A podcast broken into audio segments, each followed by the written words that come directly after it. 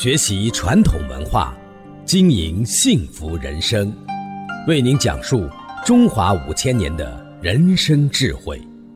这里是中华文化大讲堂。王老师你好，雅琴老师好。从今天开始呢，我们要录制一部新的经典。这部经典呢是四书之一的《孟子》啊，王老师。哎，雅琴老师，我知道您在我们的中华文化大讲堂之前啊，录了那个孔子的教育智慧，啊，现在呢，我们要录孟子的教育智慧。孔孟经常是并列在一起被人们提起的，是吧？是这样。呃，严格意义上说，儒学的形成是由孟子开始的。孔子这个时代还不存在儒学这个说法。孔子是一个大的学问家。在孔子这个时代呢，还没有形成百家争鸣，就是他没有对立面，没有所谓的道家啦、墨家啦、法家啦、阴阳家啦，没有那么多家，所以儒家呢，也就就是叫学者，学者们，他们是一些学习的人。那会儿呢，所有学习者他没有分门别类。到孟子这个时代呢，呃，有各种各样子的学派。有墨家学派，有法家学派，呃，有道家学派。当然，为了区别这些学者，这个学者和那个学者不一样，这一派学者和那一派学者不一样，孟子就高举着儒学的大旗，开始和其他学派进行辩论。所以，学术界呢也有这样一个说法，说孟子才是真正的儒家学派的创始人。这样。哦，这个时候是不是有百家争鸣？是在这个时期吗？是，百家争鸣已经争了很长时间了，而且已经形成显学。你像墨家当时就是显学，杨朱学派就是道家学派的前一阶段，它就是嗯呃称之为显学。而儒家呢，在和人家去进行辩论的过程当中呢，儒家属于一个弱势的学派。所以孟子在这儿就力挽狂澜，呃，对孟子，他对儒儒学的形成居功至伟。哦，那王老师，大家都知道这个《论语》啊，是在孔子过世之后，他的弟子和再传弟子，呃，就是回忆他生前他教授给大家的一些东西，然后写成的，就是根据他的言论、他的教学的一些口耳相传的东西，大家回忆记录下来、写下来的。我们一般说《论语》是叫语录体的，嗯，是这样，嗯，那那孟子呢？孟子他的孟子。也是孟子的学生在总结孟子当时的授课笔记，但是呢，呃，孟子这本书呢，他成书之后，孟子本人呃进行过检阅或者审阅，所以孟子这本书是在孟子生前他已经成书了，他和《论语》不一样，而孔子没有看到过《论语》成书，但是孟子看到他的这个孟子。这本书成书了。嗯嗯，哦，那您觉得这个孟子的教育智慧，就是我们录这个节目，呃，你想跟听众朋友讲一讲，就是关于这本书它成书的背景和它与教育的关系，还有在当下的社会，我们能从孟子这个经典当中、孟子的语录当中汲取到什么样的智慧，运用到我们当下的这个教育里面来呢？好的，我们首先说孟子的成长是离不开。他的家庭，孟子有一个非常好的母亲，呃，这个母亲呢是一个有着教育智慧的这么一位母亲。我们都说孟母三迁，而且呢说中华民族，中华民族他非常注重母教。呃，我们都说有四大名母，孟母就是其中之一。这四大名母呢，有孟母，就是孟子的母亲，岳母。岳飞的母亲，陶母，陶侃的母亲，还有呢，叫欧母，欧阳修的母亲，就是这些。你像岳飞、陶侃、呃，欧阳修和孟子，他们有非常大的成就，和他们的母亲的教育是分不开的。所以，中华民族自古以来呢，注重母教。对。所以我们说。要讲孟子的教育智慧，首先从孟母如何教育孟子开始。也就是说，从孟子的母亲的母教开始。那也有一句话说：“母教是天下太平之源”呐。呃，是这样。当时呢，孟子在三岁的时候，孟子的父亲去世了。家里边并不是那种很有钱的家庭，他们家住在一片乱坟岗的旁边每天呢有送葬的人，每天也有去上坟的人。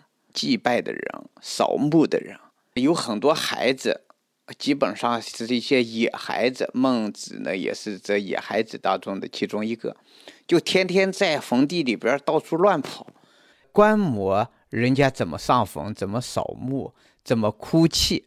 哎，在这个过程当中，孟母呢就忧心忡忡，感觉到这种环境当中，呃，长大的孩子会受到很多影响。所以呢，他就想搬一次家。你想，这么一个穷人家要搬一次家不容易，但是孟母呢，历尽千辛万苦，总算是搬家了。搬到人群最多的地方，就是集市旁边儿，哎，就是类似于我们今天所说的商业区。大家伙都想到商业商业区居住，所以商业区的租金应该是。房租应该是很贵的，但是孟母为了孩子的教育，不管不顾，总之呢就把家就搬在了这个商业区。在商业区呢，也有非常多的孩子，每天学着做买卖，学着和别人讨价还价，学者斤斤计较。孟母感觉到这样子下去还是不可以，所以他准备再一次搬家。最后呢，搬到一个学区房，就是周边有有一个名校，名校旁边大家伙儿，当然这个地方的房租应该也是价值不菲。但是孟母呢，呃，最后做到了，就是让孩子呃住在了学校旁边然后，嗯，这个学校里边出出入入的都是一些大学者，气宇轩昂，呃，彬彬有礼。呃，在学校附近的这些孩子们就模仿这些学者的行走、坐卧、说话的语气，所以呢，嗯，孟子从小在学区房旁边长大，受这种环境的影响，和他后来成为一个大学者是有很大的关系的。当然呢，他在学区房旁边也能就近上学，呃，所以呢，嗯，这是。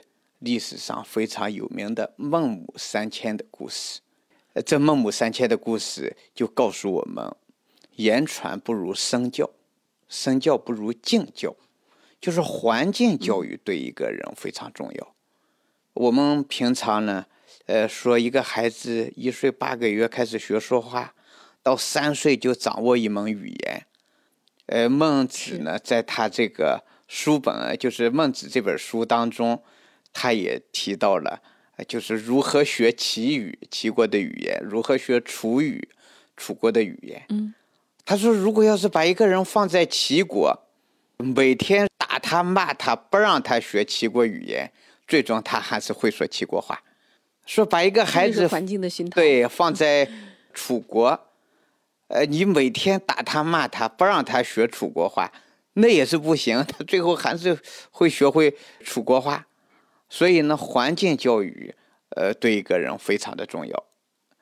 呃，我们从孟母三迁的这个故事当中呢，一定要注意到这个环境对一个人的影响。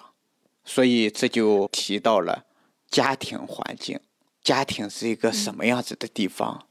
我们说家庭呢，它是一个学习的地方。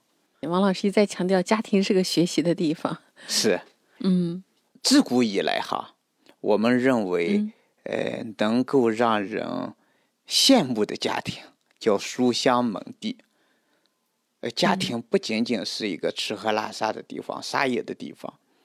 所以我们说，要想让孩子身上有书卷气，要想让孩子爱上学习，首先得构建书香门第，让家成为学习的地方。当家是个学习的地方，学校也是个学习的地方。孩子从家这个环境到学校那个环境，他是会平稳过渡，不会感觉到突兀。再从学校这个学习环境又回到家庭这个学习环境，他也不会感觉到一回了家就放松。但是呢，如果家是一个放松的、放肆的、撒野的地方，呃，学校是需要约束的这么一个地方，孩子在学校学一白天，在学校学习，回了家一放松，白加黑等于零，在学校学五天。然后回家放松两天，五加二等于零。在学校学两个学期，再回家呢放松两个假期，二加二等于零。如果要是家是一个学习的地方，家是一个学习环境呢，就会这样白加黑大于一。哎，白天和晚上是一整天，这一整天都在学习的环境当中浸泡着。五加二大于七，呃，五天在学校学习，两天在家庭学习，就五加二大于七。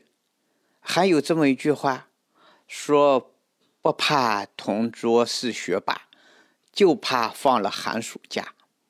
这放了寒暑假以 后，呃，这有的人在学习的环境当中成长，有的人呢，他在。就是放松的、放肆的、撒野的环境当中成长，那这就会两个假期下来，就会有了很大的差距。所以呢，我们说一定要让这个家庭成为一个学习的环境，这是我们能从孟母三迁当中学到的关于呃孟母教育孩子在环境选择上的智慧。昔孟母，择邻处，子不学，断机杼。呃，是有这么个说法，是吧？嗯，对。啊。昔孟母，择邻处，子不学，断机杼。是，这机杼就是织布机，拿什么断这个机杼？拿刀。这个，呃，孟母通过三迁。费尽千辛万苦，把家庭安顿在学堂的旁边，在学区房里边住下来了。呃，这意味着孟母需要更勤快的干活和工作，才能够呃把这个房租交得起来，才能够让这一家人有个好日子过。但是孟子并不好好学习，不是说有个好环境，孩子就好好学习了。刚才我们说环境对教育很重要，但是它还是个辅助性的，主要还得孩子自己爱学习。这孟子从小就是不爱学习，和我们今天的小孩子一样样的，那怎么办？就是说小孩子他天生的并不是说就是爱学习的，对，并不是说是在好的环境当中，在学习环境当中就一定学习，呃，所以呢。看来这真应了您的那句话了。这个，呃，就是道德理性生命的成长啊，它是学而能的，必须得学。对，但是他得主动学，他想学，嗯，他就不想学，他还在堕落当中。所以孟母就拿起了砍刀，一刀就把织布机砍成两半。如果说把一匹布裁成两半，呃，这个是个比较温柔的做法。它不能 叫断机杼，机杼就是织布机，应该是把织布机给毁了，等于是对砍断了。嗯，这是一种态度。嗯，你就是说，如果不学习的话，我们活着还有什么意思？我为什么要一而再再而三的搬家？既然你不想学习，那我们就不要再活了。因为什么？因为这个织布机呢，是。整个家庭生活的主要生产工具，所以我们就从孟母的这种决绝，能够感觉到孟母是一个以刚性女性，她很厉害，让孟子很害怕。今天很多母亲呢，有点是柔或者过柔，哎呦，在孩子面前。呃，就是总是只会说服教育，和孩子讲道理、摆事实，啊，有的时候是不顶用的，没什么作用。你必须要有这种刚性，就是我能够举得起刀。所以我们感觉到孟母是一个非常要强的母亲。我发现岳母也是这种母亲，著名的岳母刺字，嗯啊，岳飞从小也是比较顽劣。你像他这种人，天生神力，就是力量禀赋力量就大，能开三百担的大功，而且呢，脑子也很聪明。岳飞不是等闲之辈，像这种孩子，你要从小不把他制住，那逆反起来，呃，一个女性是根本收拾不住他的。但是呢，岳母把岳飞呢，把他调理的和棉花糖一样，让他干什么干什么，让他跪下就跪下。我要在你背上刺几个字，哎呦，尽忠报国，全部是繁体字。呃，肯定不是蝇头小楷，他至少每个字，呃，他要有一寸见方吧？那要刺多少针？关键是平常估计他就下得了手，就敢拿针去刺孩子。我们今天的很多母亲做不到这一点啊，我有次和我呃孩子他妈妈啊，就说你拿着针，你去扎一扎你儿子。嗯啊，就是我妻子，她就说凭什么扎？我说你说你下得了手吧？能不能下得了手？她说我下不了这个手。我说下不了这个手，你就不如人家孟母，也不如人家岳母。孟母和岳母，一个能举得起刀，一个人能拿得起针，真能够下得了手。所以我们说，有时候教育孩子哈。呃，必要的体罚是需要的。今天很多人说，这会不会对孩子幼小的心灵受到伤害？呃，从岳飞和孟子的成长经历当中，我们发现哈，适当的严厉会让孩子健康成长，根本不会对孩子幼小的心灵受到伤害。那怎么样就会让孩子幼小的心灵受到伤害呢？就是一味的纵容，一味的忍让，一味的谦让，一味的溺爱，就会让孩子幼小的心灵受到伤害。我们有一个说法，说爱之不以其道，是足以害之也。呃，如果说爱孩子不按照正常的规律、正常的呃规则去爱孩子，最后就会害了孩子。你像给孩子，孩子需要一个单位的爱，我们给了他一万个单位的爱，呃，母亲的爱总是，呃，永远不缺的。这个时 候容易泛滥，有时候对，容易泛滥。嗯，最后孩子就溺在爱中不能自拔，就好像孩子需要喝三杯水，我们给了他一个水库，把他扔到水库里头，你尽情的喝吧，最后孩子就淹死在水库当中。所以，包括我们现在给孩子做饭也是一样，经常就是营养过剩、量过剩了。是这样，所以，我们从孟母三迁和断机杼当中，我们能找到这样子的一些智慧。呃，当然，孟子呢，他生活在孔子去世以后一百多年以后，就是孔子去世一大约一百零七年。啊，或者一百零八年，因为这个时间段没有一个具体的时间段，就在这个时候，呃，孟子出生。孟子一辈子学无藏师，我们没有发现孟子有具体的老师。有人认为呢，他是就学于孔门的曾子子师这个学派。但是从孟子这本书当中，孟子自己没有明确的指出。他说：“我只是私下里自学孔子的学问。他最崇拜的是孔子、曾子或者子思。到底这三个人是呃，就是子思是不是孟子的老师？这个通过我们考证发现，子思不是孟子的老师。孟子是一个学无常师的人，就是他没有一个固定老师。孔子也是这么一个人，学无常师，就是没有固定老师。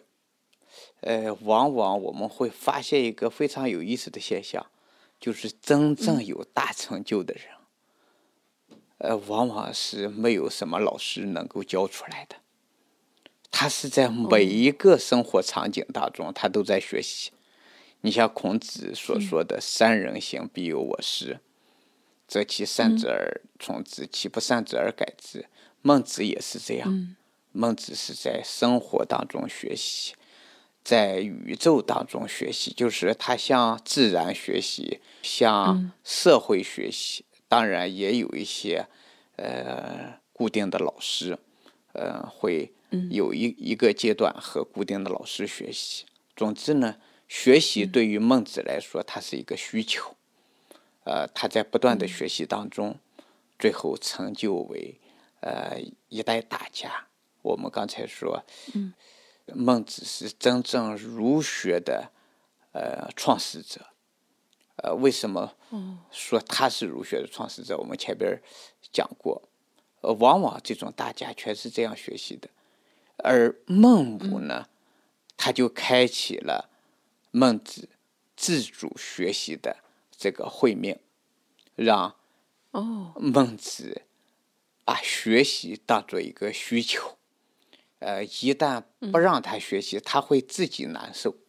整个呃孟子书当中，你像这个脉络是比较多的，我们以后会往这方面去不断的解读。王老师，您刚才讲到的这些内容，就让我想到了孟子的思想留给后人的一个，呃，直观的感受，就是他说是好养无浩然之气，是吧？是这样。嗯，这对后世的一些世子、一些呃忠臣名将影响都是非常大。对。要善养无浩然之气，那养生这方面的人也经常引用他这个。